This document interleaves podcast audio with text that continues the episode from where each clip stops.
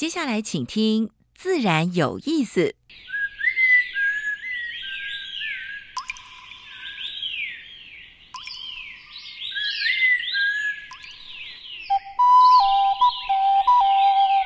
大自然是最能启发人心、最迷人的教室。透过鸟语、虫鸣，顺着山峰、水流，教给我们自然万物的盎然趣味与生命智慧。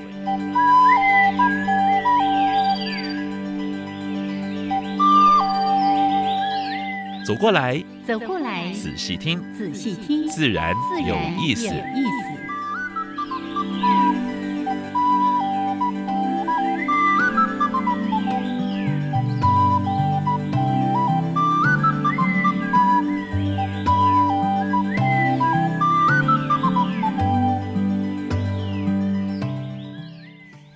亲爱的听众朋友们，大家好，欢迎收听教育电台，自然有意思。我是平视，我是燕子。Hello，杨老师。嗯，今天窗外有蓝天，对，蛮难得的哦。前几天雾霾进来，呃，境外的那个那 PM 不点蛮多的哈，连一零一都只看到那个上上面只看到影子。对，还有跟杨老师那个录音前一直在。一般人对，尤其是鼻子敏感或者是呼吸道敏感的，在这阵子还是要小心的。口罩戴好，是是，口罩戴好。武汉肺炎、新冠肺炎，对不对？对，哎，还是要注意。疫情还没过去，还没有过去，完全没有。不要以为说打打了疫苗之后呢，就全世界都安全了。哎，我们从个数字可以看得出来，一亿四千多万呢。而且有三百零二万人已经过世了。嗯，美国还是第一名。嗯，多少呢？三千多万了啊，有五六十六万，五五十六万人啊。接下来还是印度，还是俄罗斯，还是欧盟啊？所以台湾现在疫苗才刚刚在打啊，所以诶，朋友们不要诶。就是要要特别注意的啊，要勤洗手、戴口罩啊。没错。那这几天我看到那个妈祖绕境那么多人，其实我心里也蛮紧张的。哎，有没有注意到有没有大家都有戴口罩？戴口罩是的，是的，是的，是的。所以这个习惯大概都有了哈，但是呢，还是要注意啊。是是。哎，这就就怕万一。嗯，是。对，因为我们已经守了这么久了，要继续坚持下去。要把这个光荣的记录要哎，不是为了大家的健。健康，彼此这样也是你自己的健康嘛？耶好，那除了呢，跟大家还是一样做个呼吁哦，不要忘，不要以为说哦，开始打疫苗就没事哦。每个人做好自己该做的事情，戴口罩，勤洗手。好，另外呢，还是来介绍一下，在每一次节目一开始为大家安排的两个小单元。一个单元是自然大小事，分享过去一个礼拜全世界跟台湾发生过比较重要的生态环保。跟农业的事情。第二单元，哎，今年燕子要跟大家推出的，哎，台湾的原生植物。对，原生植物很多都是我们经常会见到的，但是你都把它看成野花野草。今天这一种它不开花的时候，你还真的是把它当像芒草。我刚才看到，哎，跟跟那个芒草很像，但漂亮哦。开花就不一样了。待会儿说给大家听。好，另外呢，今天的主题时间，嗯，我倍感荣幸。是。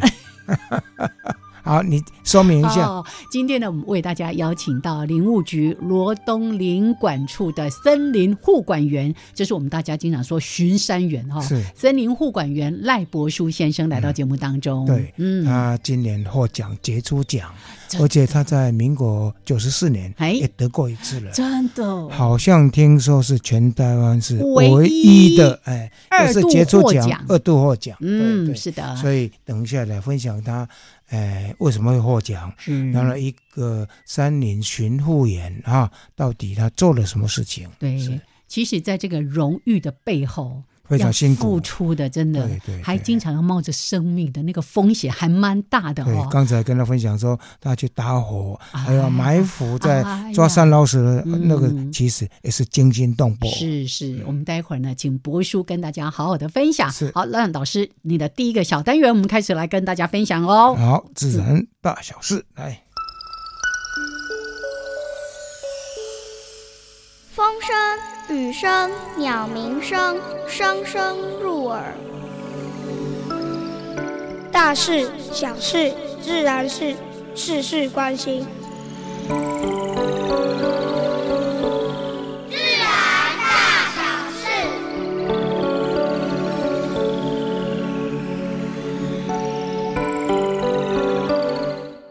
我们连续三个礼拜都要报道这只鸟夜鹬哈，不是越狱，而是夜鹬 或者叫玉玉，来自澳洲的稀客。对，嗯它在经过巡查之后，在台台南短暂停留之后呢，现在继续往北飞了哦啊。回去了，回去了。哎，它目前的话大概是在江苏的盐城附近，嗯啊，最后会回到哎西伯利亚嗯啊哦繁殖地啊，然后大概。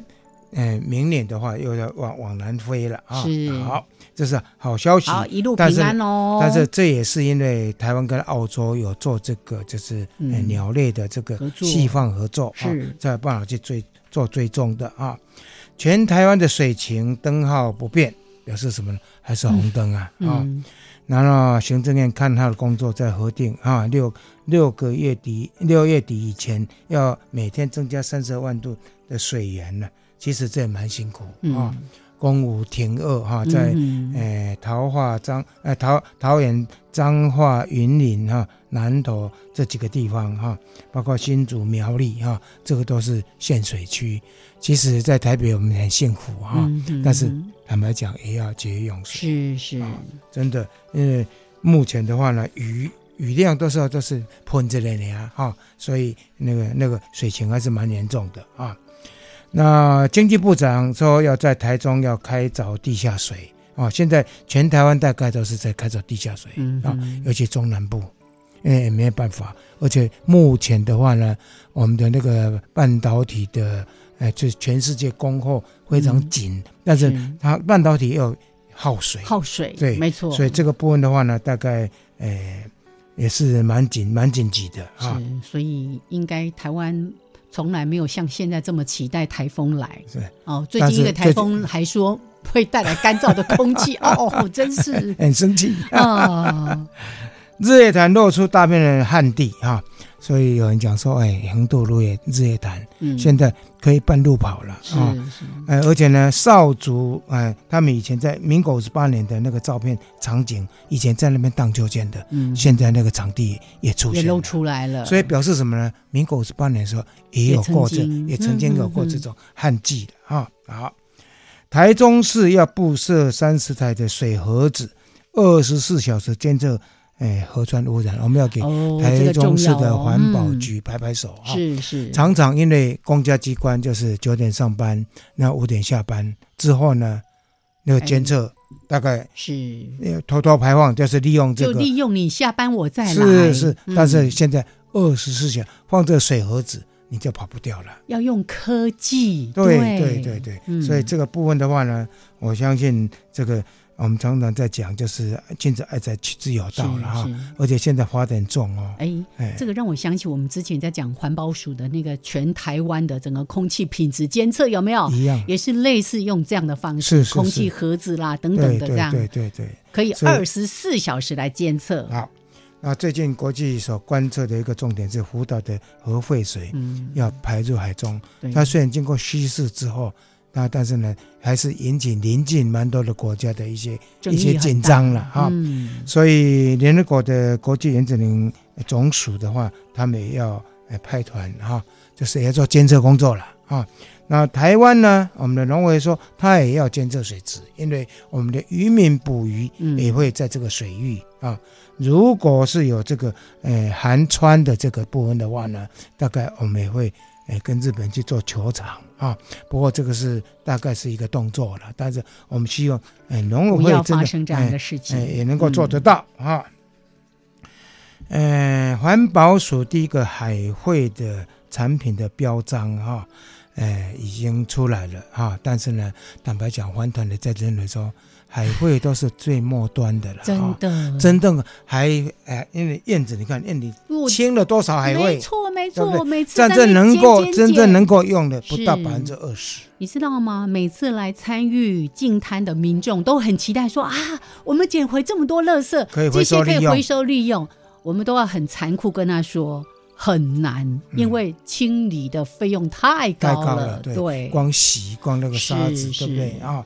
所以呢，源头的管制和一次性的嗯就不要再用了。没错，一次性的这种塑胶产品就不可以再用了。啊源头减量才。是王道。全球的黑面琵鹭的数量哈，在去年数字已经出出来了哈，嗯，五千两百二十二只，创新高，哎，蛮骄傲的，有六成是留在台湾，哎，而且过着幸福快乐的日子啊，这是也是台湾的骄傲。五哦千多只对呀哎对呀对呀对所以也创造一些这种生态旅游的一个景点，是对不对？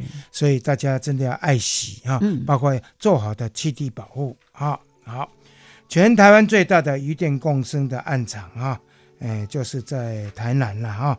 那这个呢，大概二零二二年会完工啊，大概有一百六十公顷。不过一电共生的部分，我们也要呼吁业者，因为这个地方过去也是蛮多候鸟的栖息地啊，也要保护这些候鸟啊。好，最后一个就是新北山区民宅的学校迷火作乱，动保处，呃，也有一个驱火的利器。嗯哼，其实我们上礼拜访问过一个对我们迷火的迷火那个协会的，是资资党的 发言人，我们的美美。是是是，是。其实希望他们能够来辅导是啊，就是辅导新北市嗯做好这个事，因为对。你弄鸡蛋那都很末端的，没错没错好，是。这是今天的自然大小事。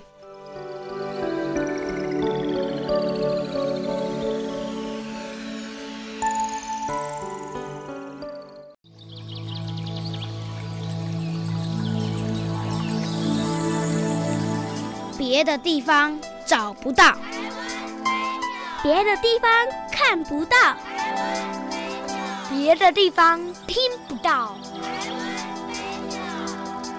台湾飞鸟，台湾飞鸟。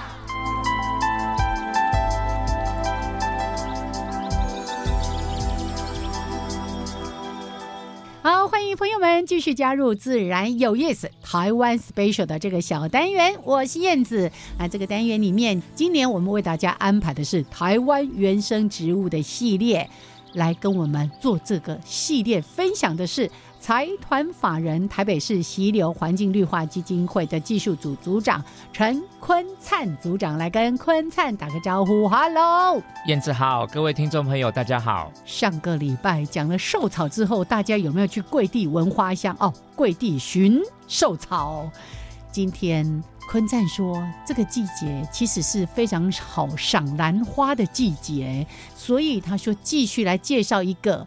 你听名称，你可能觉得嗯这是虾米，但是呢，你如果去查，哎，这个花你很可能都看过哦。嗯，哎，这个花就叫白菊。对，呃，每次一讲白菊，没有人会写的嘛，白会写啦，菊可能不知道怎么写。那坤灿就跟我说：“哎、我们今天来讲白吉。”我说：“嗯，是树吗？”他说：“哦，也是一种兰花。”对，这个吉就是及及格的格的菊，及，白吉，哎，嗯很很古怪的名字啊。不过那个是中国古名啊，嗯，因为它在很早的这个《神农本草经》就已经在用的一种兰科植物哈、嗯用是用哪里？用它的球茎。是那它的球茎呢，就是捏它、切它，就会有点黏黏的哈啊，然后它是一段段连在一起嘛，嗯哈、所以就集嘛，连集连在一起嘛。嗯然后干燥的时候，那个球茎呢是切片是白色，是那就叫白集。哦，哎那它干嘛用哈？其实它是那个伤口愈合哈，跟那个胃穿孔啊，就是伤口人体的伤口，它它有一些成分，它抗菌，愈它促进愈合。哦，所以，包括现在科学中药都还在用它，是。哈是一个很有用的东西。你这样说我就想起来了，嗯真的曾经看过。中药店嘛，啊，对对对，一罐一罐的，好，那台湾是台湾白芨哈、嗯跟中国白芨颜色不一样，白菊是粉红色的，比较娇嫩一点的颜色。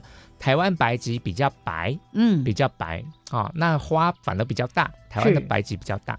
那它长在我们野外什么地方呢？很妙哈、嗯，就是那一种道路边坡啊，比如说开了一一段新的路，大家都印象嘛，边道路边坡就被削的都被破坏了嘛，是是。那就开始长一些先驱植物啊，芒好比如说草芒草啦，嗯。或者是一些先驱的一些树种，是，然后白吉就常常是混在最边边的地方，嗨嗨，白吉跟那些芒草或者先驱植物一起抢地盘哦。，对，常常就是在这个水泥护坡的周遭，很妙哈。嗯我曾经就是在某高速公路刚开辟没多久哈嗯，哎、一次骑机车经过，哎。怎么有兰花？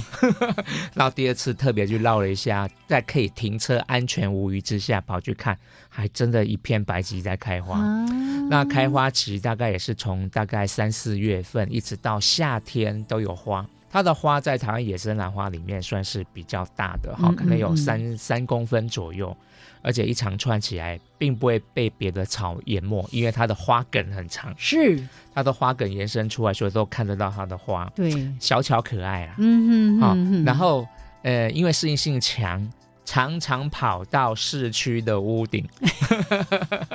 现在不是在推广绿屋顶吗？是。那也许我们绿屋顶本来是种草坪啊，种其他植物来，哎、嗯有时候就莫名其妙跑出来白鸡或是寿草，你是说它自己飘过自来的己种子飘来。哎呀，因为屋顶的环境就跟道路边坡环境差不多，一样的全日照曝晒，嗯，嗯然后水分的条件都差不多。哎，这跟我们一般对兰花种植的印象很不一样哎。哎，我常常说它是野草级的兰是花，真的是野草。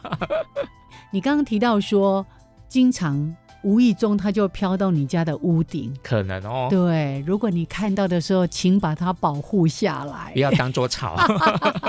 拔，对，因为很多的这些呃台湾的原生兰。事实上，真的长得跟杂草都还蛮像的，哦哎有的跟那些禾本科植物都很像。地生兰是有一些小型的，是真的很像草。嗯，嗯啊，有时候嗯开花你才会认得说，哎，这个不是一般的禾本科杂草哈。是，对，所以现在也正是它开花的季节。对，会一直开到夏天哦。哦，我一边听坤灿讲，我一边赶快网络搜寻，其实都看过的。对，哦，真的都在一些郊区了，还有你刚刚说的，你可能就走在那种什么产业道路啊，没错。哎，就在那个边坡上面都看过这个，然后你就想说，哎，这唇形花，这看起来很像兰花啊，可是你就不知道它真的就是兰花，叫台湾白吉，而且还取了一个跟兰花很没有相关的名字。对，也欢迎大家好好的来认识台湾白吉。谢谢我们的坤灿，谢谢，谢谢。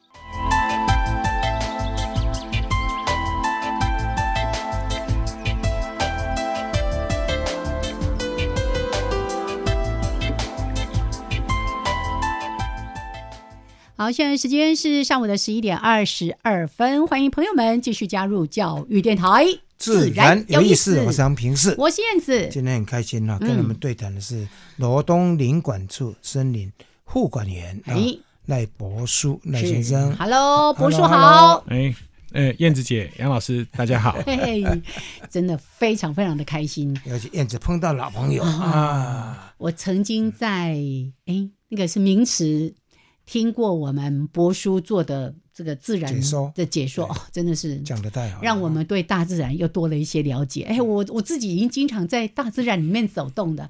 后来呢，我们办解说员培训的时候，也请博叔来帮大家演讲。对他印象非常深刻，所以当今年三月二十一号那一天看到博叔拍了一张照片，他获得了一百零九年度，就今年才刚颁奖的杰出森林护管员，十六位里面挑出一位对，哎，非常不容易。全国只有一对位哦，对对所以我觉得应该要邀请博叔跟大家来分享一下他的心情，也分享一下关于森林护管员在做的一些事情。好了，是短短几分钟，你来来讲一下得奖感言。呃，其实很不好意思哈，因为觉得得到那种杰出的感觉是有一点点惶恐，因为其实我做的只是本分而已，应该做的事情啊，只是也很高兴长官有看见啊，啊，啊，其实领奖只是一个一个人去领而已。但是我觉得巡山工作不是一个人可以完成的，是是山上的工作其实是需要伙伴，是没有伙伴，有一句话讲要说团，队了，啊，对，有一句话讲说，一个人可以走很快，嗯哼，但是一群人才能走很远。是是是，对啊，所以我要感谢的人其实还蛮多的啦。哦啊，我觉得团队的和谐、团队的努力才是才是重点。嗯所以我一直说有一点点感觉惶恐的感觉。可是博叔在这个位置上已经做了二十七年啊，蛮长的时间，所以你有没有倦怠感？没有，如果 如果我是坐办公室的话，应该应该会有倦怠感。是是是但是我在山林里面、嗯这样子面对山、面对树、面对大自然，我觉得我应该是最没有资格，也其实也是最有福气的一个公务员啊。嗯你看他能够讲出这个，等于哎非常非常的不容易。我们一般人，像我曾经也当过教授，我有一阵子也会对教授有也倦怠感呢。是啊，哎，我要很惭愧的说，在大概十几二十年前，曾经有一次，那时候是在雪霸国家公园。那诶诶，武林那里是雪霸没错哈。对，没错。对。那那一次呢，就是有几个巡山员也带着我们去做整个七家湾溪的河流哈、去了解啊。我那时候就说：“哦，我好羡慕你们的工作，这我好想要。”我后来知道他们的工作真的是随时都冒着生命的危险，还有要克服的困难，不是我们一般人能够想象的。是是真的，所以我说我很惭愧，说出那样的话来。嗯。看起来好像蛮舒服，其实呢，不要讲什么，就是野外调查工作，嗯。其实充满风险，是。更何况说他还要面对的是火灾，嗯。还有呢，还有包括那个非法的那些，就是是。在在在在在整个山林里面去做破坏的。嗯嗯。嗯，哦，所以刚才博叔虽然说他自己觉得很惶恐，嗯。可是他是第二次获得杰出森林护管员呢。嗯，你一定做了？什么跟别的护管员有一点不一样的事情？嗯，其实说不一样的话，我觉得心态的调整。嗯我觉得工作的项目其实是一天比一天多的，但是其实那个心态如果调整的好的话，嗯，它是有很大的进步空间的。嗯像有的时候我在带导演解说的时候，我会依个那个团体的不同，嗯会去想要知道他们想要知道山里面发生什么事情，我就会往那个方向想，嗯。然后会用我在山上看到的东西所见所闻，我会用我我的经验来去跟朋友们分享。我觉得这是一个比较不一样的心态嗯去面对事情。嗯。然后其实林务局管的巡山员，台湾全岛有一百七十几万公顷是属于林务局的管辖，是是，然后有几个巡山巡山员只有一千零八十四个而已，对对，所以我们一个人平均负责的巡护面积将近有一千五百多公顷以上。相当于多少个大安森林公园？五十几五十几个，对。不对？啊，啊，像我现在目前服务的单位是在罗东林区管理处太平山工作站，是。然后我是在明池北横那一带，哦。然，后那一带的山又不一样，嗯，那一带也嗯北横北横是台湾现在有很多生态界的老师在讲说，它是现在是算一个基因库，是是，所以它沿线公路沿线都是一些珍珍贵的林林。木哈，对啊，红块扁柏，还有哦萧楠。萧楠，所以很多萧小会，当然呢，开放山林之后，是是是，民众进入了，嗯。但是其实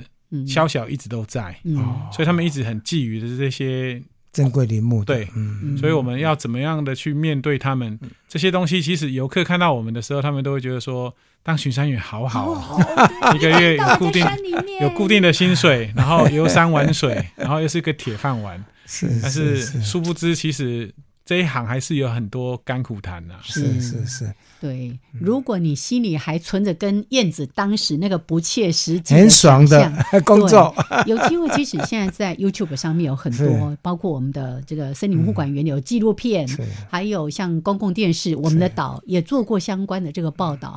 你会发现，他们走的不是我们。你说登山哦，那个上白月什么，那已经走了难走的路，他们走的是更难，经常是受尽哦。他说是山羊、长中山羊什么 在走的走路，过的路，对对，甚至很多崩塌的地形，对他们都要想办法走过去，对那是非常困难的。而且嗯二零一六年开始开放山林之后呢，其实我想他们的负担应该更重。啊是是，好，我们待会儿呢，好好来听嗯听一个森林护管员，那在山林面对了这么多的问题，他有些什么样的感受，有些什么样的经验，当然还有重要的提醒给大家。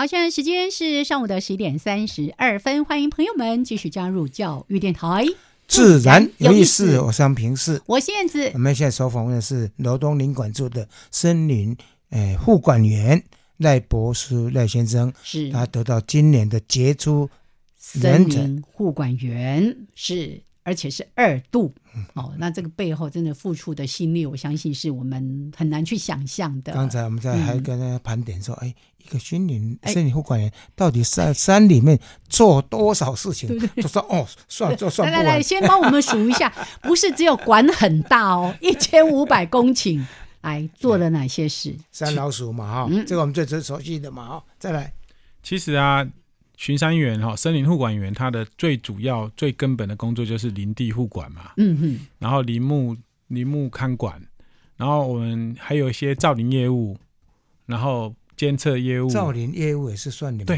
造林啊，对啊，造林监工啊，造林监工、后续抚育啊，这些都是我们现场我们应该要做的事情。然后还有一些监测监测工作，嗯，然后还有一些物种保育，或者是那种列具拆除，或者是列具，列具在会不会有风险性？列具拆除当然会有风险性的、啊，因为有些列具的话，像现在虽然已经有禁止那种售假、捕售假，非法嗯售假，但是其实在我的林班地里面，因为它是属于林政高风险区，哦，所以很多山老鼠他们会伪装成打猎的，哦。然后他们进去，像我上个月就曾经在我的林班地里面就拆到一个还蛮大型的一个捕兽夹，嗯。然后那个数数量也异乎常情啊。嗯，那个一个地方，他给我下了五五六五六门，五六门，对啊对对对对对对。所以闪过这个还闪不到下面那一个？啊，，其实有的时候我们会怀疑他到底是在在捕捕山猪，或者是在是在在警告我们，在威胁警告我们。哎，当然，我们在巡护的过程当中发现这一些东西的话，我们是当然把它拆除掉了，因为第一个也是保护野生动物嘛，是是第二个其实它已经名列它是违法的、嗯，是是是是。啊，所以拆除列具也是我们的应该做的了。还有呢？然后还有像森林火灾，是。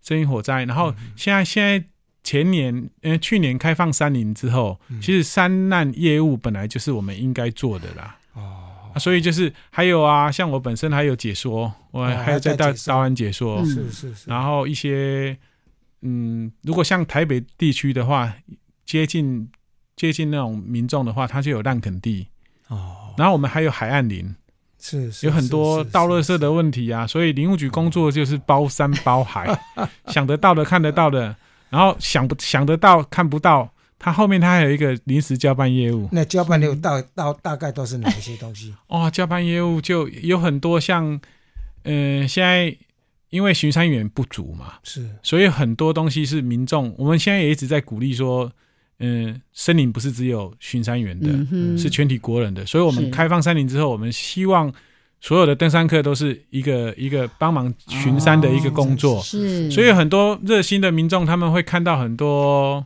嗯不一样的东西的时候，他们会拍照，啊，但是他们给的资讯并不够，哦，所以我们变成啊再大去确认，大海捞针。啊是然后有些像是便利点啊、空拍的拍出来说这个地方，哎，奇怪，它的林班地怎么会突然裸露？哦。我们就必须要在两天、三天内就马上查明真相。所以像在边坡，呃，过去有那一大片就变变违非法露营场，那个也都是也是都是你们巡护的如果一般非法露营场，它大部分都是在原住民保留地、哦啊，还有少部分是在林班地里面啊。是是但是所以你们的巡护没有到原住民保留地吗，没有没有没有没有没有，嗯那个有区隔的有啦。居格啊，对。是是是，嗯然后所以就是工作项目就哦。就就就是，嗯 可，以竹列一个反不及 list 被宰，清单，对啊，竹反不及被宰。是是是，所以不能够只以森林护管员去做字面的解释对。就你刚才有提到好几个关于这个林地啦、林木啦、造林啊，这个呃林木的抚育等等，我们觉得哎，这个很正常，就是我们在林班地所有的这些相关对业务。相关业务，可是刚刚提到森林火灾哦嗯，这有每一次都是很大的一个这个灾难哈、哦，然后还要有这个登山客啦，或者是山难等等的问题，嗯。也是你们都要去协助的事情。对啊，对啊，当然了，我们都是就近嘛，嗯。因为其实就拿山进来、山难来讲好了，嗯嗯。然后一般民众他们会认为在山里面发生的危险，呃，你请消防局去当然是应该要的，但是嗯。其实山的熟悉度一定都大家第一个想到的都一定是巡山员嘛，是，因为我们都在那边进出，所以我们其实也义无反顾啦，嗯，就是义务的协助去带领的说帮忙带路什么的，对对对对对对甚至于其实大部分都是领务人员先到达，先、嗯。先接近伤者的啦，嗯嗯，啊，后续才警消他们帮忙处理。啊。我觉得这个东西就是大家守护人民的安全才是最重要的啦。嗯，但是还是要提醒国人哈，在亲近山林之际呀、嗯。要想想自己，要量力而为。嗯是是嗯。山不是用来征服的，征服的，山是用来尊敬的。因为光是二零二零年的这么一个资料哈，通报就是类似山山难之类有四百多件呢，嗯哼，其中有三十九人死亡哈，所以像这样的数字哈，其实在开放森林之后呢，你会不会觉得说好像比以前多？有没有这种感觉？当然是有了，啊因为而且再加上今年的疫情关系，所以出国的少，嗯少了嗯所以大家都往山里面跑。但是其实应该做的功课，我觉得还是应该可以再教育啦。啊是，对，对啊，山永远都在，不要想说一次就把它走完。这个太重要，太重要了。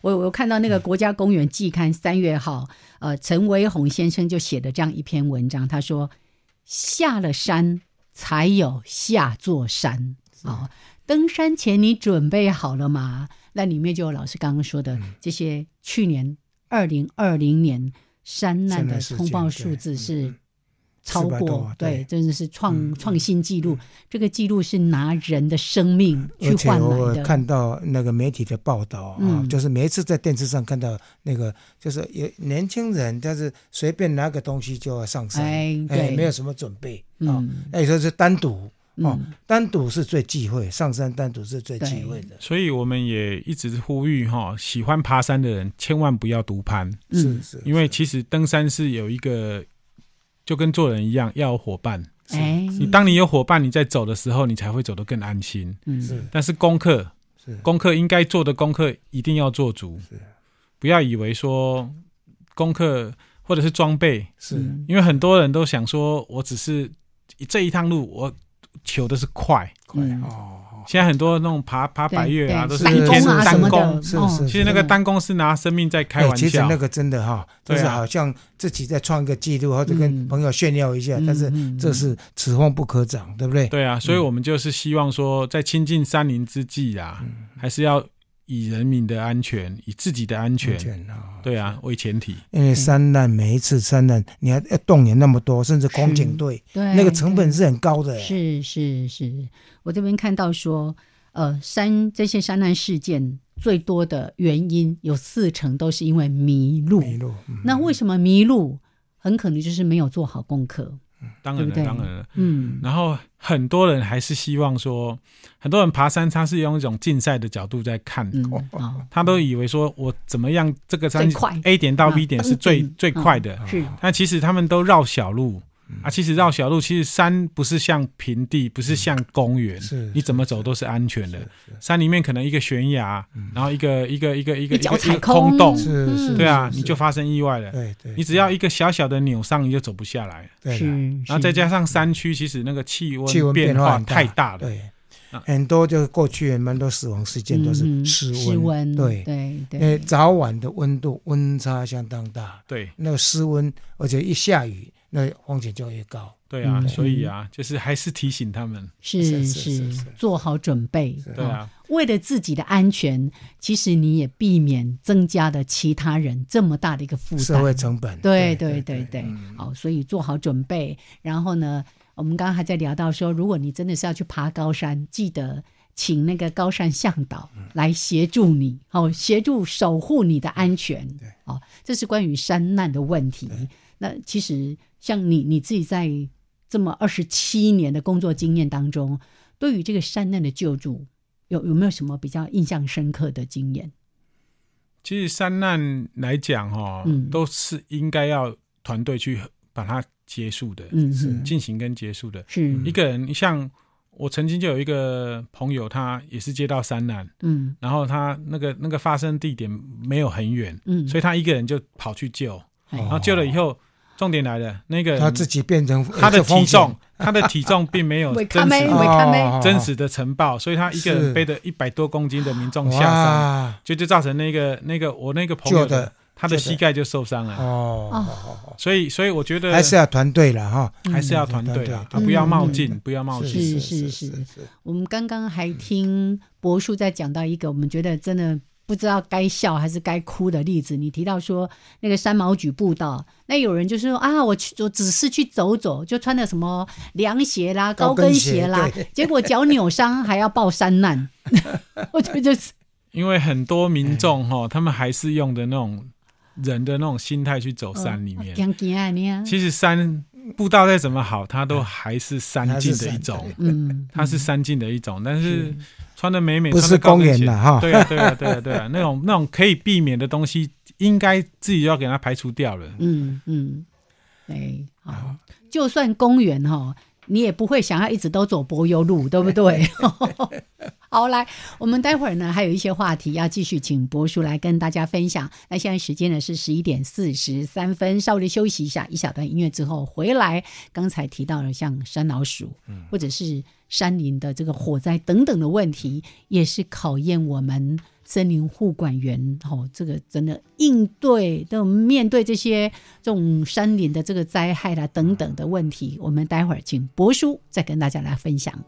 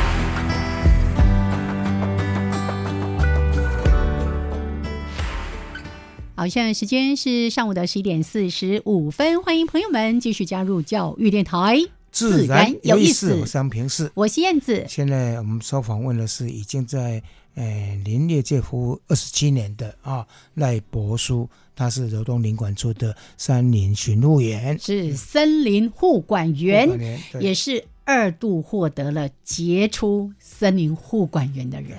在这个整个过程中哈，嗯你有没有一个比较印象深刻的三老鼠事件？你们是从一开始发生，然后到最后整个破获的，有没有更见埋伏嘛？其实就拿前几年的那个南山道法神木，神木被砍。是啊其实一般的游客、一般国人对巡山员第一个印象就是看到那个、那个、那个新闻标题，斗大的标题写说千年神木被砍头了。他们一般人认识巡山员是从这里认识。的，是是是，但是其实很多东西蛛丝马迹，我刚才有提到说，现在的道法不是个人，而是一个集团。是。啊嗯。它有分成找找找木头的、砍木头的，哦，搬木头的，找木头的，表示要内行喽。对，找木头的大部分就是熟悉当地山区的，他知道他知道哪里有他们要的东西，然后砍的就是大部分现在都是请义那种工，义工对是不是？对对啊陶艺义工，逃逸的义工，然后这些嗯。陶陶艺义工哈，又他们的背景又有一点点，有一点让我们有一点胆战心惊。是。他们大部分都是那种越身怀南绝技，越南的那种特殊部特特种部队。特，种部队，哦对。对对对哦然后有搬的人啊搬的嗯。搬的人像他们，我曾经就是在监视画面里面看到他们一个人可以搬八十几公斤哇背下来。很，厉害。那是义工吗？对，那也是义工。哦，，所以砍的跟搬的是不一样的人。对对，不一样的。哦都然后还有是身强力壮的，然后还有接的人、嗯。接货，然后接货的时候，所以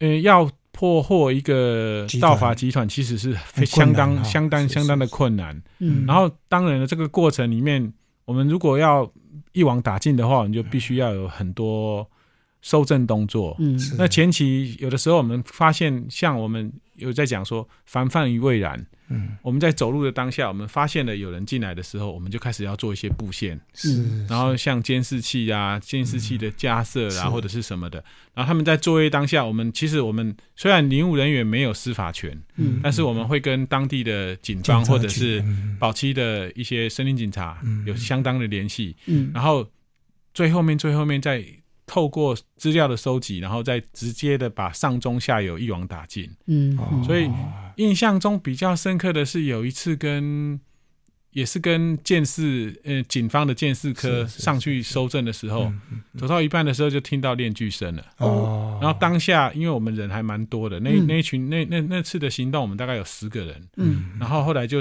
就是这样大家匍匐前进啊，循着声音的方向走。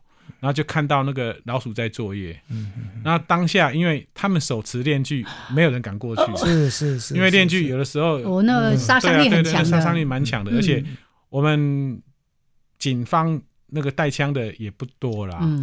啊啊！所以我们那时候就只能慢慢、慢慢、慢慢、慢慢的靠近他们。等到他们把链锯放下来的时候，所有人一有那蜂拥而上蜂上，拥而上用冲的、压住了哈啊！那个当下哈，大家狂奔都没事，把人制服住之后啊，才知道说这个人其实他还蛮危险的啦。哦，对啊，对啊，他他也也也是烟毒贩啊，哦。然后有，呃，就是有一些问题呀、嗯。啊。事后第二次我再去那个地方，我们再去收证的当下，嗯。我用走的啊，我在走走林班地的时候，嗯。同事一叫我，我就突然间晃神，人就摔下去了，哦，整个人胸部也被也被估值哦。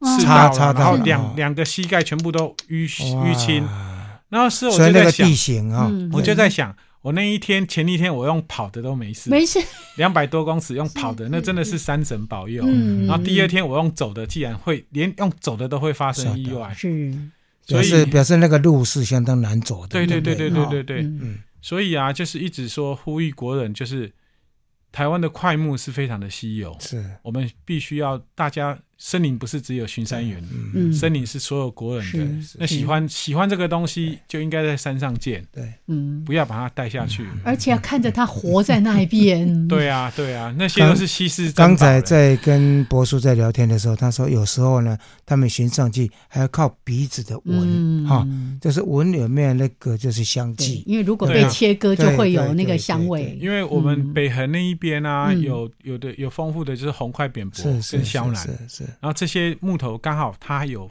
很浓郁的香气，是是，所以我们在巡山的时候，不是只有眼睛嗯，在看而已，嗯嗯，我们耳朵也要听，我们鼻子也要布线，或者是说要架设那个什么那个红外线或什么的侦哎侦哎侦测器对对对对对。都都要在很隐秘的去做，对不对？当然，当然。所以就是那个视角要抓的，又要看得清楚，是。然后又要不被别人发现，是啊。所以这个有的时候没有一个没有一个团队进去那个高风险区的话，我们嗯。一个人是没有办法完成的。是是是是是，像现在，当然相关单位也都希望说可以，呃，透过科技的方式来协助跟辅助哦，这个山林的保护，对不对？那你们自己的这样的感受，这些年是不是有因为这样的科技，像什么红外线的像监视啊对还有那个快木的 DNA 鉴 DNA，定，所以，到现场就是说，好像呃雕好的，然后呢再跟现场的那个做比对，有没有？嗯，这个部分我刚好也有参与。啊，这林木 DNA 贵重木的部分，是是跟那个台大、嗯，跟台大、台湾大学跟法务部调查局这一边，我们有做一些配合，嗯。所以我们有到一些比较高风险地区去采集采集那个樟木，嗯，他们其他有些树头采，他们还残留在现场，是。所以我们就是要把它的样本带回来，带回来哦，然后去做一些鉴定，嗯。然后让让很多那种在法庭上嗯。在做嗯。补充证据的，对在攻防的时候，就是一个强而有力的是是证据。是是是，然后红外线的监控，我们私底下公部门有有有有允许我们这样子做了，嗯。因为收证巡山员毕竟来讲不可能二十四小时都隐隐匿在林班而且你要。管一千五百公顷，怎么对啊而且可能？重点是，其实现场埋伏是很危险的一件是事，是是是，因为他们大部分都是亡命之徒。那看到了以后，我们也不可能一群人埋伏啊，顶多只是两个，嗯两个，然后 A 点跟 B 点，然后联系得到这样。是。所以有的时候在埋伏当下，你还会被三枪给吓到，真的啊。然后你看到 对对对啊，然后你看到他们出来的时候，你往下冲的时候，你又不敢点头灯，所以其实是还蛮危险的啦。嗯嗯。所以还是希望说，所有国人来帮忙守护这一片山林，呀，那句话可以再讲一次的，没有买卖，就没有杀戮。对，真的。因为所以很多人喜欢到木，就是那个就是那个木器啊，木雕的。木雕的去买一些木哦，还，指明要台湾红块什么的。但是呢，那个部分你就是嗯要知道，所以最好问一下它的来源是哪是里。是对啊对啊而且好像有一些是旧有的，但是我们又很难去判断，对不对？最好就是不要买，不要，要买对。啊，不要买卖就没有这些问题了。是。是是是，哦，所以像刚才提到的这个红外线的监测器、啊监视器，还有从今年好像开始要引进可以用到你刚刚说的这个法庭那个证据的，我们有做的什么快木的 DNA 啦还有你刚刚说什么某一些牛樟还是什么比较珍贵的一些树木的，其实 DNA 现在一般幼民上山，他们不是拿木头，是他有些还是拿那种森林副产物，嗯，像嗯。牛樟哦，枝，牛樟枝哦像月光灵芝。是是，然后有些早期还有很多上山是为了要盗取那一些兰花，哦，这些都是主副产物，是是是，啊这些都是有明文规定说属于山上的东西，对，希望大家不要去以身试法。嗯。嗯嗯嗯，所以还不是只有林木，连长在树上的这些副产物，所以这个也是我对们常常跟林次手跟刘局讲的啊。嗯有一些山林副产物，如果说能够诶生产的啊，就是用合法的，用哦学者专家去研究怎么去做栽培，是，然后还可以寄转，对不对？在在做寄转嗯啊像嗯张芝现在已经有一些寄转的嘛，嗯对不对？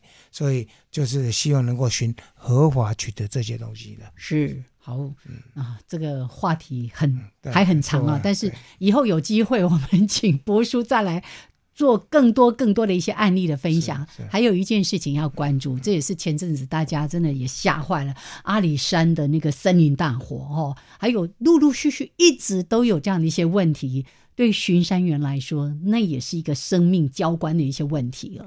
嗯，其实啊，我们巡山员最害怕、最害怕的一件事情就是森林火灾。真的最因害怕为因为因。为真的，因为嗯你能不能把你亲身经历跟大家分享一下？因为有一次哈，我印象中永生难忘的一次经验是，因为我们罗东本身是比较不容易、比较潮湿的地方对，不容易森林大火。但是问题是，旁边的武林是属于你们去支援的，，对武林，因为我们太平山过去比较快，是是然，后那都是松针林，嗯然后那个又易燃。嗯然后我那一年的状况就是跟同事上去之后，然后到了到了能线上固守火场之后，嗯然后因为山上的那种古风啊、是山风的变化，然后火会到处跑，是。火会哦火也会飞，嗯，所以我们就被三面火给包住了。三面火，，对，那个当下是你吸不到新鲜空气，你只能趴在趴在地上，然后呼吸那哦仅存的，就是跟火警有没有？对对对房子里面的那个啊，就是呼吸那仅存的空气。怕的样子。嗯然后你还会听到那种风声，那种火舌逼节节逼近的那种声音。哦，然后那那个时候！那个时候我才刚结婚，啊就就就想到说，哎，我好像没有，我好像没有与妻诀别一样，一定要，所以也还好，也还好，老天爷帮助啦。那那那个那个经验是永生难忘，然后后来也是靠着那那个一个空隙就跑出来，嗯嗯嗯，所以我们一直提醒国人哈，造林一世。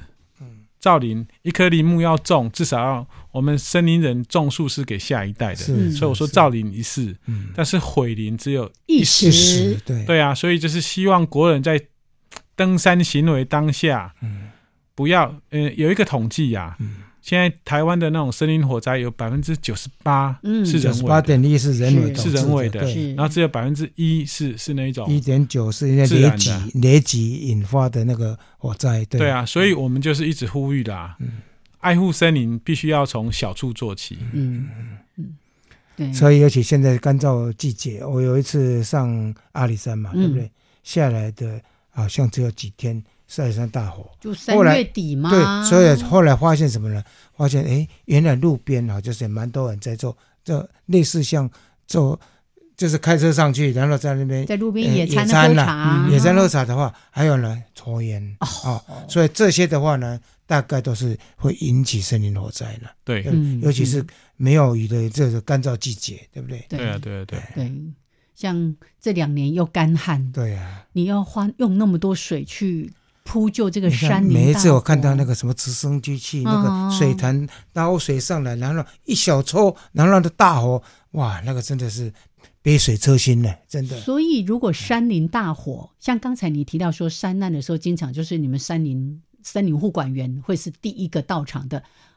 山林大火的时候也是这样，山林大火其实，嗯、像那那一种消防局他们不是也要上来？像啊那一种会有发生森林火灾的，大部分都是在能能线上。面然后那个你想一下哈，我们那个地形，那个消消防车也上不去。对啊，空空军到得了，但是不陆军就是要用走啊的，嗯是啊是啊，我们还必须。要背着二十几公斤的东西上去。然后你你想，哎你们那个打火是有什么样的打火？打火其实现在打火，呃，就是用一些火拍，火拍哈，然后有的时候我们还会背阻燃剂上去上去。哦，。阻燃剂。对，然后啊。然后像刚才燕子姐讲的嗯。那种警义消，他们是会到没错，但是他们是。是水线拉得到的地方，哦消防队才有用。那水线到不了的地方，能线上当然是靠林务局上去的。所以用人力去扑火，当然了，当然了。所以这种情路一出去，有的时候都是四五天。哎，这个风险很大哎，而且那个路路是真的是很陡的、很陡峭的地方哎。当然了，当然了。刚博叔说一次出去可能就四五天，你看上次的那个阿里山也是四天哎、花了四天才把那个火扑灭掉的。所以刚刚说的有百分之九十八都是人为，都是人为，拜托拜托，请各位每一个人多一分的小心，就让我们的山林多了更多更多的安全了。当然，当然。是好，谢谢我们博叔今天来到节目当中跟大家分享的这些内容。那刚刚博叔一直在说，山林维护不是只有森林护管员要做的事情。每一位上山的民众都是一样啊嗯，都是有责任的。对那句话，你不是局外人。OK，好，谢谢我们的博叔，谢谢，谢谢谢谢，喽好谢谢。后续有机会再跟您请教。我们 OK，下礼拜见喽，好，拜拜，拜拜。